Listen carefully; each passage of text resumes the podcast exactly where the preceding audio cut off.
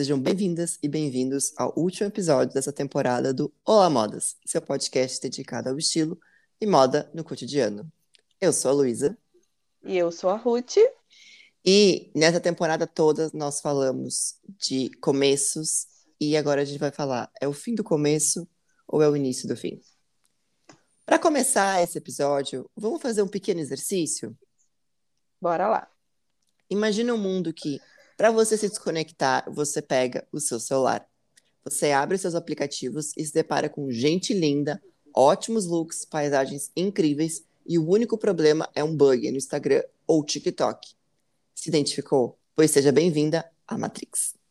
Nunca um filme de duas décadas esteve tão atual quanto Matrix.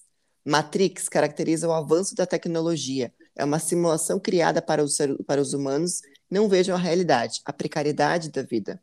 Os indivíduos são apenas fontes de energia no mundo virtual onde as máquinas dominam. Neo, o protagonista, entra para o movimento da resistência humana, onde buscam o escolhido, que vai libertá-los do domínio das máquinas. Ele faz sua escolha de ser livre, longe das conexões, e descobre que pode ser o escolhido. Matrix é uma distopia. É um filme que narra um universo totalitário, opressor, onde ninguém tem liberdade e nem controle de si. Eles estão aprisionados por uma simulação e não têm essa consciência. Vemos claramente uma crítica e sátira da sociedade contemporânea. O filme foi lançado em 1999, à véspera do tal bug do milênio. Quem não lembra? Tava todo quem... mundo lá. Normal, é, normalmente, quem nasceu né, antes de, de 2000 lembra, mas. Lembra da ameaça que as, os, os, aparelhos iam parar de funcionar, as câmeras iam ficar preto e branco, caos na Terra. Totalmente. Teve gente que vendeu tudo, né? Foi morar num bunker. Foi louco esse bug.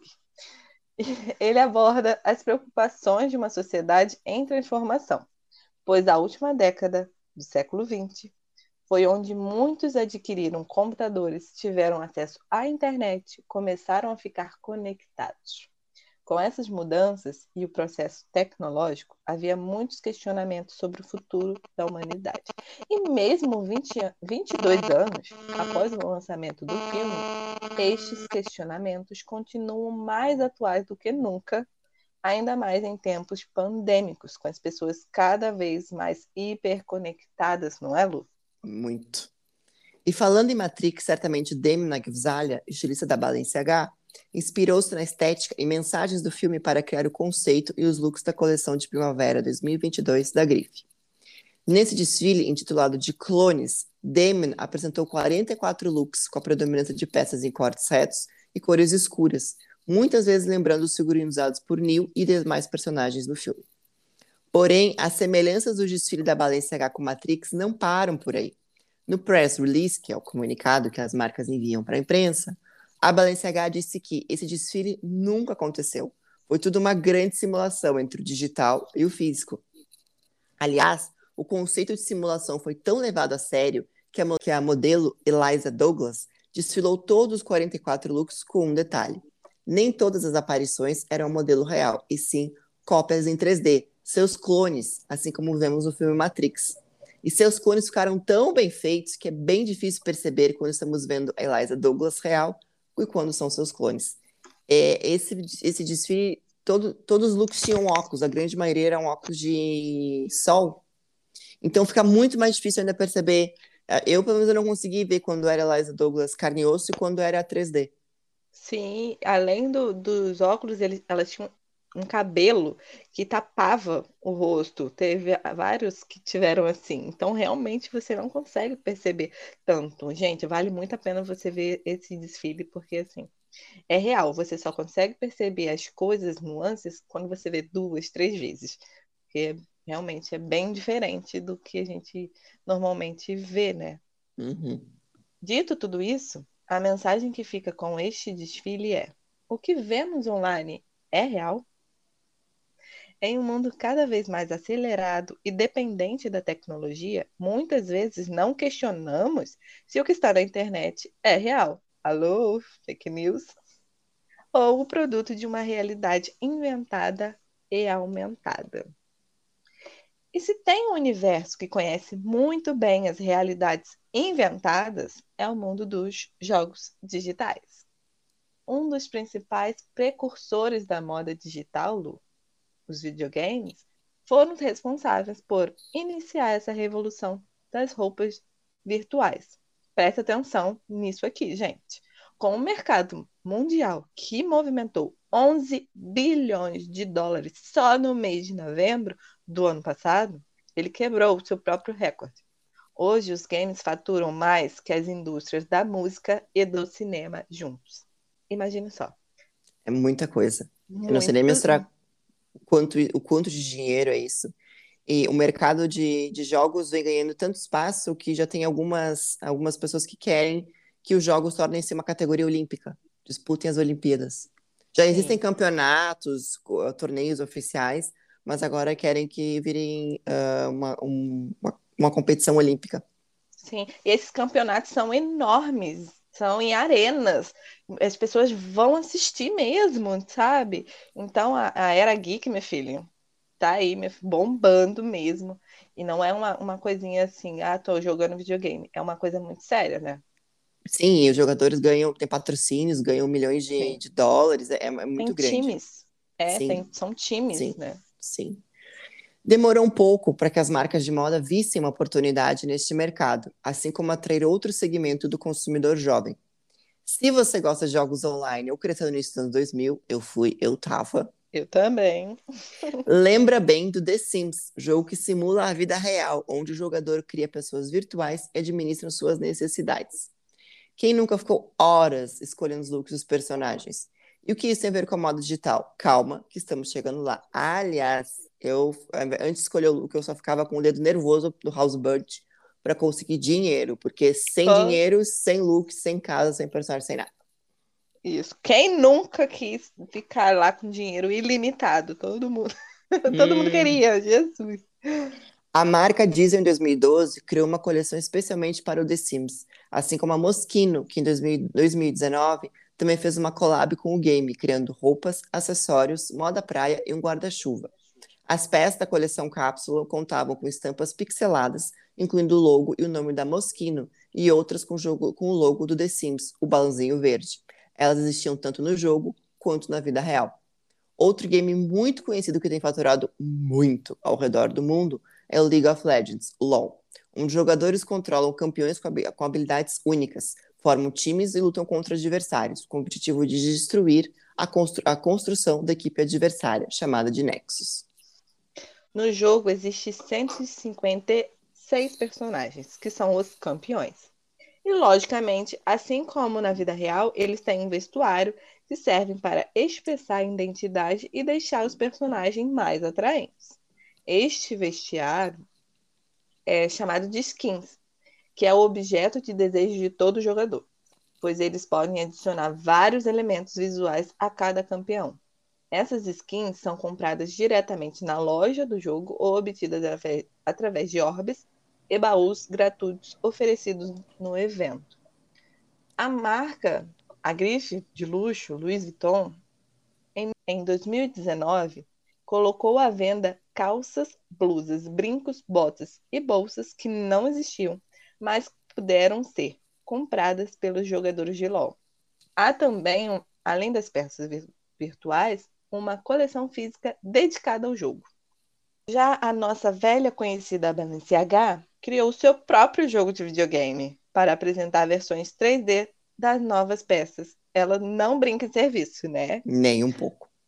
O cenário era um futuro imaginado pelo diretor criativo Demina, e a coleção foi batizada de Afterworld, The Age of Tomorrow, em que as peças incorporavam referências à cultura dos videogames, como os acessórios que se parecia com hardware de computador e estampas com a logomarca do PlayStation 5 e a NASA. Para ter acesso a essa plataforma virtual, a passarela, os convidados receberam em casa uma caixa grande preta contendo instruções e equipamentos necessários para a imersão. O headset de realidade virtual e dois joysticks. A plateia era ficcional criada toda no computador. Imagina só jogar um jogo da Balenciaga, Lu. Muito chique! Muito. Aqui no Brasil, a Amaro, uma marca digital de roupas, precisou a apresentação de sua nova coleção quando a pandemia abalou o mundo. Foi no game Animal Crossing que a marca conseguiu fazer a virada estratégica. Usando a dinâmica do jogo, a marca criou a Amaro Cross Collection, onde o público e a marca se aproximaram para trocar informações de moda. Com junção de tecnologia e cliente, a marca eles precisavam continuar na vida das pessoas e fazer coisas disruptivas. A marca então pesquisou o público do game e descobriu que não tem apenas garotos nerds, mas também que 55% dos gamers são mulheres entre 25 e 34 anos, sendo este o público-alvo da marca. Fazendo parte da narrativa do jogo e fazendo uma boa comunicação através da interação com os gamers, eles acharam a forma perfeita para alcançar novos clientes. Criaram assim um avatar Mara, que vive, que vive numa ilha dentro do Animal Crossing. Contrataram uma gamer para comandar os movimentos da personagem e também se comunicar com as pessoas. Convidando os jogadores a desfilar os looks que criaram para Mara, essas peças inspiraram a marca a criar uma coleção cápsula que foi lançada em agosto passado. Eu me lembro dessa coleção me lembro de querer comprar as coisas da coleção, porque foi muito bonito, assim, foi diferente do que a Mari geralmente faz. E vendeu feito água. Assim, Imagina. botou no ar, vendeu. Observando esses looks, um grupo de estilistas selecionam e recriam os modelos. Os croquis são compartilhados nas redes sociais da marca e os gamers criadores dos looks receberam um voucher de 400 reais para fazer compras na loja online. Essa forma de se comunicar com o público acarretou uma grande presença nas redes sociais da Amaro, pois virou um espaço de troca de ideias, de tendências. Outra marca que também fatura nesse mercado é a Nike, que em 2019 se aliou ao Fortnite para produzir skins inspiradas em Michael Jordan. E nesse processo de reinvenção da moda causado pela pandemia, muitas marcas perceberam uma oportunidade para testar uma nova forma de se fazer e consumir moda, trazendo a experiência do vestir para um ambiente virtual. Digam olá para as roupas digitais. Usando a tecnologia da realidade aumentada e filtros que brevemente lembram os filtros que usamos no Instagram, marcas como Gucci e Lucas Leão lançaram peças que somente podem ser usadas no espaço virtual. A cliente ou cliente compra a peça no site da marca, recebe um código para abrir a câmera do seu celular e usar seu sapato ou peça de roupas. Vamos lembrar que esse usar entre aspas aí, tá, gente? Muitas aspas. Nesse formato, a Gucci já lançou um tênis e uma bolsa. Já a marca brasileira Lucas Leão disponibilizou para venda dois modelos de vestido e um casaco, um casaco e uma camiseta. Aliás, é possível comprar a versão física dessa mesma camiseta e, usando um QR Code que vem junto à peça, experimentar uma série de filtros que permitem trocar a cor e a estampa dessa peça. Dentro do mercado de comunicação e marketing, isso é chamado de digital, que é uma que alia a experiência do usuário no ambiente físico e digital e que cada vez mais a gente vai ver é, no mercado de consumo e em outras áreas da nossa vida de forma geral. A linha entre físico e digital cada vez mais borrada. Sim. Para garantir que o comprador ou a compradora receba seu produto com segurança e qualidade intacta, a transferência dos dados acontece através de um sistema chamado NFT, que funciona como uma espécie de certificado de autenticidade do produto. Quando uma pessoa compra um produto de luxo, uma bolsa, um, um sapato, geralmente vem junto uma etiqueta de autenticidade com o código de procedência, como foi fabricado, tem tudo bonitinho. A NFT funcionaria como essa etiqueta. Mas o que essa sigla significa? Bem, de acordo com a Wikipedia, NFT é um token não fungível, um tipo especial de token criptográfico que representa algo único. Diferentemente das criptomoedas como o Bitcoin e de outros vários tokens utilitários, os NFTs não são mutuamente intercambiáveis, ou seja, o proprietário da roupa digital não pode revender ou passar adiante seu produto. Não tem como fazer brechó de roupa digital. Não mesmo. Queria ver isso.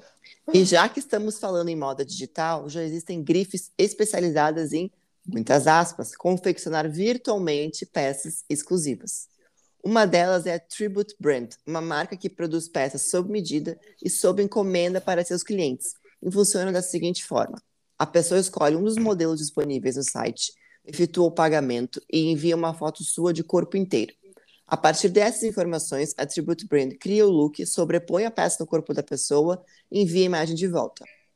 Talvez você esteja pensando, ok, é diferente, mas qual o propósito de vestir algo que não existe? Bem, essa resposta não é tão simples quanto parece, e as variáveis são muitas. Essencialmente, a função primária de uma roupa é cobrir o corpo. As funções estéticas e sociais de estilo vêm a seguir.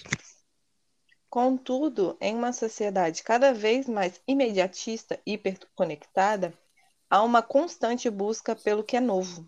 E as redes sociais têm um papel fundamental nessa expectativa pela próxima grande coisa, principalmente as imagens que produzimos e consumimos. E com a moda não poderia ser diferente. Como tratam-se de peças exclusivas e que só existem nos ambientes virtuais, as roupas digitais são vistas como um símbolo da vanguarda, do que pode ser a moda nos próximos anos.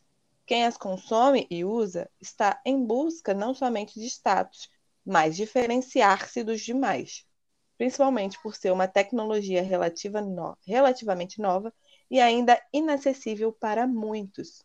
No fim, a roupa digital mostra como estamos cada vez mais preocupados com nossas imagens e a percepção do outro sobre nós mesmos. E será que essa percepção do outro também não influencia na expansão do mercado de roupa digital? Em um mundo cada vez mais hiperconectado, a barreira entre o virtual e o real torna-se cada vez mais tênue, com um estímulo constante para mostrarmos nossas rotinas, hábitos de consumo e, é claro, os nossos looks. Esse estímulo constante a dividir nossa rotina também influencia na moda. Com lançamento constante de tendências e muitas influenciadoras gastando fortunas para adquirirem uma peça, usarem nas suas publicações uma vez e depois devolver ou descartar a roupa em questão, mostra o quanto estamos acelerados e ansiosos, esperando eternamente para a grande novidade. Mas para onde estamos indo? Será que estamos precisando de tanta pressa assim? E mais, quem se beneficia dessa pressa? Quanto mais aceleramos, mais estamos indo para lugar nenhum. E essa pressa toda só beneficia o capitalismo, que inventou o conceito de que uma sociedade acelerada é uma sociedade com mais tempo livre, enquanto, na verdade, quanto mais produtivas somos, mais disponível para consumo ficamos. Mas isso é um assunto para outro episódio. Voltamos a falar de moda. É inevitável que os espaços digitais contribuíram muito para a expansão do mercado da moda como conhecemos hoje. São milhares de pequenas e grandes marcas que se beneficiam do fluxo constante de pessoas para divulgarem seus produtos e aumentarem suas vendas. Compartilho, logo existo, já diria o filósofo. Mas será que só é possível existir como marca e pessoa física se estivermos no digital? Recentemente, a grife italiana Bottega Veneta excluiu todas as suas contas nas redes sociais. E em uma entrevista à imprensa no final de 2019, o estilista da marca, Daniel Lee, declarou que não era fã de redes sociais e desfiles digitais, passando a divulgar o universo da marca através de canais oficiais de imprensa e uma revista impressa que os clientes VIPs da marca rece recebem na sua casa. É um ponto assim até que interessante, porque acabou que chamou muito mais atenção para a marca dele. É verdade. Né? É verdade. Inclusive, os desfiles, o Daniel Lee disse que ele, ele é tão avesso a desfiles digitais que ele prefere fazer desfiles estilo alta costura, só os convidados, a imprensa, tantos looks, as fotos, né? fotógrafo, as fotos só saem depois. É uma coisa bem fechada, mas quanto mais exclusivo, mais as pessoas querem saber o que é, né? Verdade, eu acho que é por isso que, que se falou tanto nisso e, e quem não conhecia acabou conhecendo a marca e isso acaba chamando muita atenção, né? Total. É claro que uma marca menor e independente não poderia se dar ao luxo de simplesmente sumir de todos os canais virtuais. Mas será que as redes sociais são o único caminho para nos conectarmos uns com os outros? Fica aí a reflexão. E falando em ambientes digitais, a pandemia influenciou e modificou profundamente a forma como consumimos e assistimos desfiles. Não poderíamos imaginar que seríamos forçados a permanecer em casa por tanto tempo e que nossa vida mudaria tão drasticamente. Não foi diferente com o mundo da moda, que precisou se reinventar para se adaptar ao momento crítico. As marcas que desfilavam suas coleções nas semanas de moda se viram recorrendo ainda mais às redes sociais e à criatividade. Com risco de contaminação, os desfiles foram cancelados e uma das formas que optaram foi tornar-se ainda mais virtuais, passando assim a recorrer à tecnologia para apresentar suas coleções. Tecnologia esta que já vinha ganhando espaço no mercado da moda e a pandemia acabou acelerando esse formato. Algumas marcas decidiram pelo método convencional de transmissão ao vivo, com os modelos desfilando para as câmeras, mas outras radicalizaram, como a marca de roupa Hanifa, que desfilou apenas seis looks via live do Instagram, porém chamou a atenção do mundo todo ao utilizar a tecnologia 3D, que captura imagens em várias dimensões. E as modelos são invisíveis. Gente, vale muito a pena ver esse desfile da, da Hanifa. A coleção foi intitulada de Pink Lebanon Congo. Além de homenagear sua terra natal e as costureiras, também teve como propósito levantar o tema do trabalho nas minas de cobalto do Congo. Então, não foi simplesmente um desfile de moda, mas foi mostrando né, o lado assim social também, né, que é muito importante.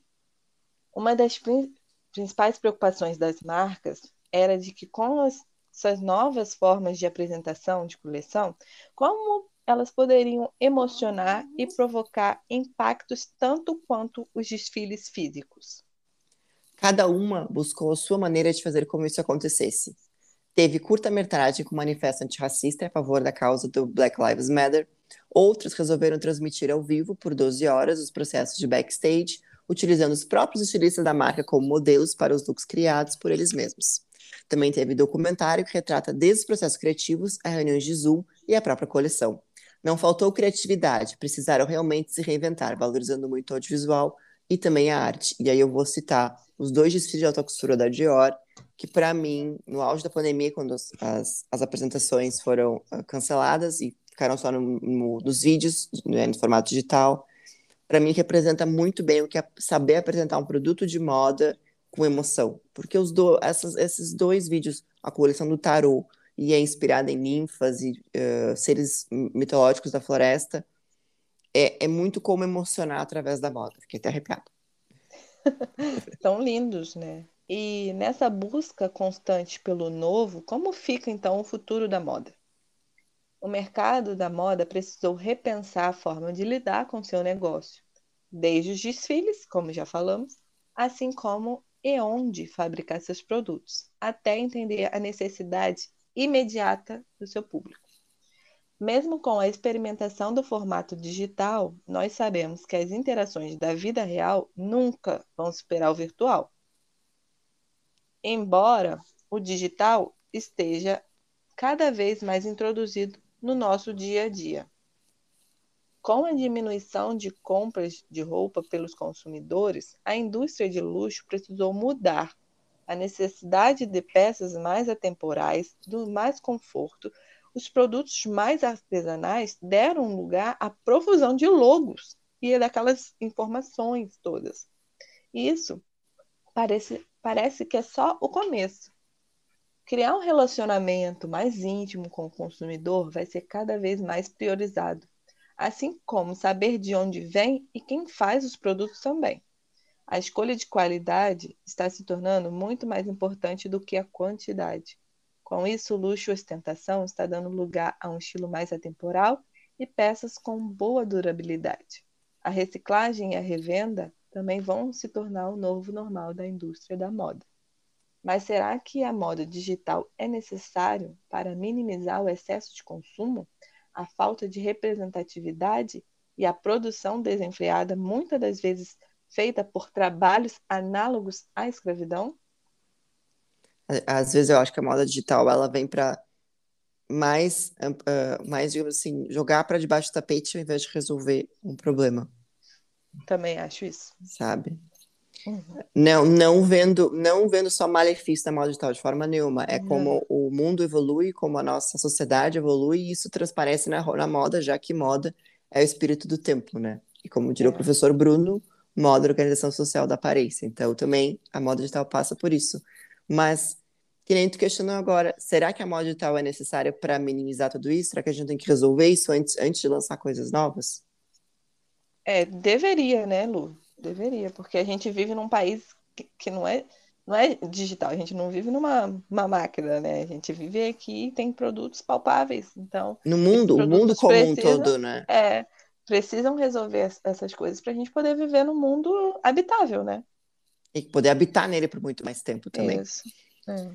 Sustentabilidade também é outro ponto que ganhou muita força nesses últimos tempos, principalmente depois do desabamento do prédio Rana Plaza em Bangladesh, onde funcionava uma fábrica de tecidos e morreram por volta de 337 pessoas. Esse Rana Plaza, quando desabou, produzia peças para Zara, Mango, Gap e outras uh, fast fashions, mas também de algumas boutiques. Não chegavam a ser grifes de luxo, mas também eram marcas grandes, assim, uh, mais, uhum. mais caras. Sim. Quando isso aconteceu, veio à luz o amplo descumprimento de normas básicas de segurança do país e também um lado bem obscuro da indústria da moda internacional. Algumas marcas estão muito mais preocupadas com faturamentos e a tentativa de alimentar o consumo desenfreado dos clientes, que acabam não fiscalizando as fábricas para onde enviam suas peças. Fábricas dessas clandestinas que possuem mão de obra infantil ou prédio fora dos padrões de segurança do trabalho. A indústria da moda é uma das principais responsáveis em observar a sustentabilidade e o seu pilar, que é o meio ambiente, pois ele abrange o ciclo de produção e o consumo do vestuário, desde a produção de fibras até o descarte do produto final porém com uma indústria que é responsável por 3% da emissão do CO2 do mundo. A produção de algodão sendo responsável pelo emprego de um quarto do uso de pesticidas e que, para fabricar uma calça jeans, usa 3.480 litros de água. O que está se fazendo para minimizar todo esse consumo tóxico e exagerado? O desperdício da produção de roupa é de aproximadamente 15% do material e ainda pouquíssimas marcas fazem esse reuso e a reciclagem desse material. É, eu vi em algum lugar que se toda a cadeia industrial da moda parar hoje, ainda existe aí uns 5 a 10 anos pela frente sem precisar fazer roupas, porque tem roupa suficiente para todo mundo se vestir.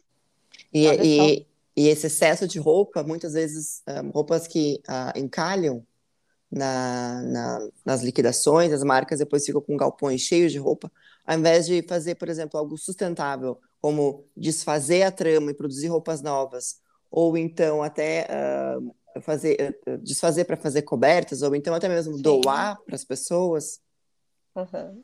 é, eles muitas vezes uh, tacam fogo queimam estoques inteiros, porque não tem isso, espaço.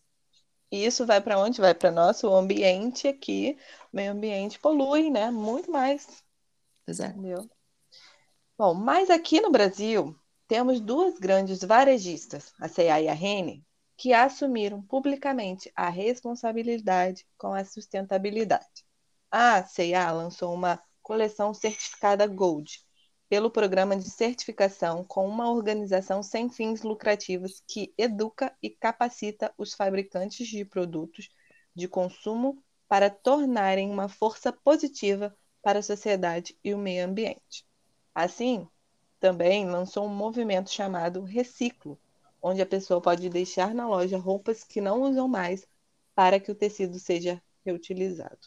Boa ideia. Ah, a Renner, é, nessa, nessas tratativas de tornar sua marca mais sustentável, recentemente fez, lançou uma coleção com a Insecta, que é aquela marca de calçados veganos.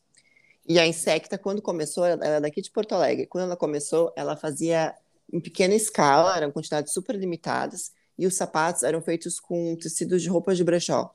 Às vezes o tecido já estava gasto, já tinha alguns uns, uns furinhos, usavam essas peças para fazer o sapato. E essa coleção que a Renner desenvolveu em parceria com a Insecta foi feita toda com tecidos que serão descarte de produção ou então tecidos é, que são uh, sustentáveis. Então, isso diminuiu muito o impacto na indústria. É bem interessante observar isso. É muito bom. A Re, e falando na Renner, ela tem o selo do Remoda Responsável, onde também faz o reuso de tecidos. Porém, é algo ainda muito pequeno para uma produção tão grande de tamanho impacto. Os designers de moda precisam ter consciência da responsabilidade e a importância do seu papel no âmbito do impacto ambiental e não apenas no processo criativo. Precisam investir em pesquisas para a criação de produtos sustentáveis, com investimentos em pesquisa de novos produtos, mesmo que com novas tecnologias, design, mas que respeitem as normas ambientais. Nós, consumidores, também devemos ter consciência quanto às decisões ao consumir determinados produtos, pensar nos valores da dignidade da pessoa humana e questionar de qual lugar aquele produto veio, quem o fez e a custa do quê. As mudanças são inevitáveis. Foi assim depois de duas grandes guerras mundiais e não seria diferente agora com a pandemia que mudou tudo o que conhecemos. É Dito tudo isso, Ruth, qual é o propósito da moda digital? Então, Lu, eu acho que é até difícil a gente falar algo sobre isso neste momento, mas eu acho que a gente precisa pensar um pouco também na nossa é, moda é, palpável, né? na nossa moda real. E eles estão tentando mobilizar e tal para acabar com um pouco daquela do excesso de roupas e né, mundo. Mas se eles não fizerem nada ainda, né, com, com essa peça palpável que a gente veste, né, eles não minimizarem é, o, a questão da, dos, dos produtos, né, da produção, igual a gente estava falando, gasta muito, é muito tóxico. Então, do que adianta uma moda virtual, uma moda digital, se os impactos da moda é, é, real não forem realmente sanados? Né? Eu acho que a ideia é interessante, mas eles precisam mesmo se ligar na nossa moda do dia a dia, do, do usual, né, Lu? Então, assim, eu vejo que eles têm um propósito legal, bacana, só que só isso não vai adiantar, porque a gente continua vivendo no mundo onde a gente precisa se vestir, a gente precisa né, e a gente precisa morar, entendeu? Por mais que o propósito seja, é, assim, viável, ah, vamos minimizar a roupa, né, de tirar fotos para o Instagram e tal, a esse consumo, mas vai virar um outro tipo de consumo, né? Vai vir mais, mais uma forma. Então, eu acho que o propósito é interessante, mas precisa ser visto outras formas também de, de sanar os problemas que nós temos atual. Hum, você, é, o que, é que você pensa? É, eu concordo contigo. Eu acho que, como a gente comentou mais cedo e, e também foi mostrando, a moda ela, ela é viva, né? Ela, ela é pulsante e ela acompanha a evolução da nossa sociedade. E nesse momento que a gente está mais digitalizado e hiper, mais hiperconectado do que nunca, não, não, teria, não seria diferente. Uma coisa que começou nos games, é, como se falou agora há pouco, e que pô, acabou influenciando os rumos do mercado. Poxa, a Balenciaga fez um desfile com, um, mostrando suas roupas num videogame. Isso ia acabar Sim. virando uma empresa, isso ia acabar virando alguma outra forma. Mas é eu concordo contigo. Se a moda não, não primeiro não priorizar em mudar as suas estruturas que são que são tão problemáticas em várias frentes, e eu não digo só de cadeia produtiva, eu também digo de diversidade, inclusão, é, eta, etarismo, é, inclusão verdadeira, não só parcial. Eu acho que no fim a, a moda digital que tem uma proposta inovadora de, enfim, de ser sustentável, ser disruptiva, ela pode acabar virando um grande tio da suquita, sabe? Que é aquele, é, é, aquele tiozão que quer ser tão moderno. A moda pode acabar assumindo esse papel. Que pode ser, que pode assumir, querer assumir esse papel tão moderno, tão diferente, que no fim. No fim vai ficar seis e meia dúzia, só vai varrendo para debaixo do tapete e não resolve os problemas reais. E a indústria é da moda é uma das que mais polui no mundo. Então, quem sabe antes a gente colocar mais uma camada, a gente não olha para as que estão atrás e resolve isso, sabe? É verdade. Então, então, caro ouvinte, caro ouvinte e Ruth, seria a moda digital é o início do fim ou o fim do começo da moda como conhecemos? Fica aí que... o questionamento. Fica aí o questionamento. Esse, esse episódio é, é o último dessa primeira temporada do Olá Modas. Muito obrigada pela sua participação, pela sua audiência. E até lá, né? Até, até a, próxima. próxima. Até a próxima temporada. Tchau. Isso aí.